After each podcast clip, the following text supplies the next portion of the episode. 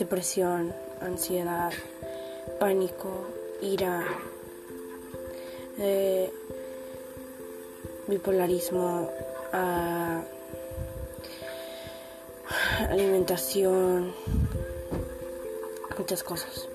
Te voy a recordar y voy a hacer que superes todo esto y puedas seguir adelante amándote a ti mismo.